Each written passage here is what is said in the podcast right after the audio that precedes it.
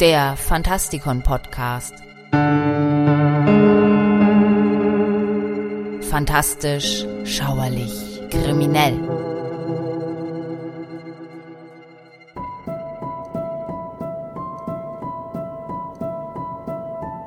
Willkommen zu einer neuen Ausgabe unserer Analyse der Werke von Edgar Allan Poe.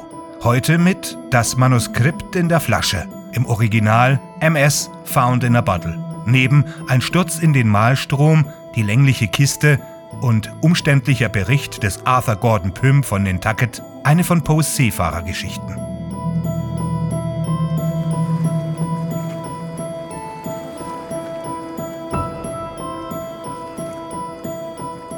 Ein namenloser Erzähler bemüht sich zu Beginn, seine Leser von seiner rationalistischen Geisteshaltung zu überzeugen. Er gibt zu, eine starre, fantasielose Denkweise zu haben, die der Wahrheit gewidmet und dem Aberglauben gegenüber unempfänglich ist, um dann aber sofort in eine frühe Phase der psychologischen Verfahrensweise zu treten, die erst für die Figuren der späteren Prosa Poes typisch ist. Viele Menschen haben mich verrückt geheißen, aber noch ist die Frage nicht gelöst, ob Wahnsinn nicht der höchste Grad von Intelligenz ist. Dann erzählt er von einer Reise mit einem Schiff voller Baumwolle, Kakaonüssen und ein paar Kisten Opium. Bald nach der Abreise bemerkt er eine große, bedrohliche Wolke in der Ferne und fürchtet die Zeichen eines herannahenden Unheils. Der Kapitän des Schiffes weist jedoch die Befürchtungen des Erzählers zurück als er sich unter Deck zurückzieht, hört er ein lautes Geräusch und merkt, wie das Schiff von einer mächtigen Sturmwelle erfasst wird, der die gesamte Besatzung zum Opfer fällt, bis auf ihn und einen alten schwedischen Seemann. Fünf Tage lang dümpeln die beiden Männer auf dem zerbrochenen Schiff steuerlos dahin. Sie bemerken, dass ihre Umgebung kalt geworden ist und bald überwältigt sie die völlige Dunkelheit. Ein weiterer Hurricane bricht in diese Dunkelheit hinein und die Männer beobachten ein riesiges schwarzes Schiff, das unter vollen Segeln auf dem Kamm einer haushohen Welle reitet und dann in die Tiefe stürzt. Die folgende Kollision schleudert den Erzähler mit unwiderstehlicher Gewalt in das Tauwerk des fremden Schiffes. Bis dahin waren seine Erlebnisse noch rational erklärbar, aber nun ist er in einen Bereich eingedrungen, der außerhalb von Raum und Zeit liegt.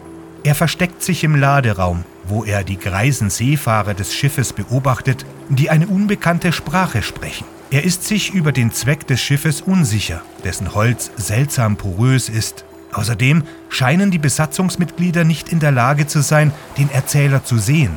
Selbst der alte Kapitän schenkt ihm keine Beachtung. Mutiger werdend erkundet er die private Kabine des Kapitäns, in der er Papier findet, auf das er vorliegende Geschichte schreibt. Er packt das Manuskript in eine Flasche und wirft sie ins Meer.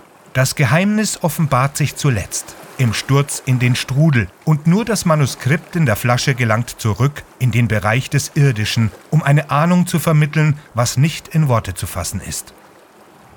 Von meiner Heimat und meiner Familie lässt sich wenig sagen. Schlechte Behandlung hat mich von dieser vertrieben und Jahre der Trennung haben mich von jener entfremdet. Ererbter Reichtum verpflichtete mich zu einem außergewöhnlich sorgfältigen Bildungsgang, und mein grüblerischer Geist ermöglichte es mir, die Schätze frühen Studiums gründlich zu verarbeiten. Von allen Dingen erfreuten mich am meisten die Werke der deutschen Moralisten, nicht etwa, weil ich so unbedacht war, ihre geschwätzige Narrheit zu bewundern, sondern weil meine streng logische Denkweise es mir leicht machte, ihre Fehler aufzudecken. Man hat mir sogar oft ein allzu nüchternes Denken vorgeworfen und meinen Mangel an Fantasie als Verbrechen hingestellt. Ja, ich war berüchtigt wegen meiner Skepsis. Und in der Tat befürchte ich, dass meine Vorliebe für Physik auch meinen Geist in einen Fehler unserer Zeit verfallen ließ. Ich meine, die Gewohnheit, alle Dinge auf die Prinzipien eben jener Wissenschaft zurückzuführen, selbst wenn sie noch so sehr außerhalb ihres Bereiches lagen. Nach vielen auf weiten Reisen im Ausland verbrachten Jahren trat ich im Jahre 18 von Batavia, der Hafenstadt der wohlhabenden und volkreichen Insel Java, eine Segelreise nach dem Archipel der Sunda-Inseln an.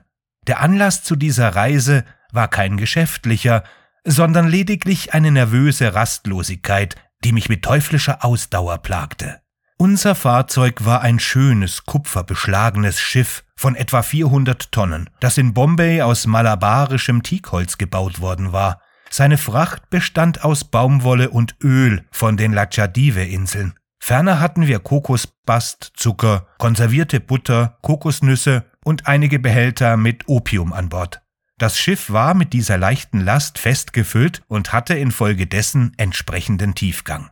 Wir stachen bei schwachem Wind in See und segelten tagelang an der Ostküste von Java dahin, und der einzige Zwischenfall auf unserer eintönigen Fahrt war das gelegentliche Zusammentreffen mit einem Schiffchen der malabarischen Inselgruppe. Eines Abends, als ich an Backbord lehnte, gewahrte ich im Nordosten eine seltsame einzelstehende Wolke. Sie fiel mir auf, einmal ihrer Farbe wegen, und dann, weil es die erste Wolke war, die sich seit unserer Ausfahrt aus Batavia sehen ließ.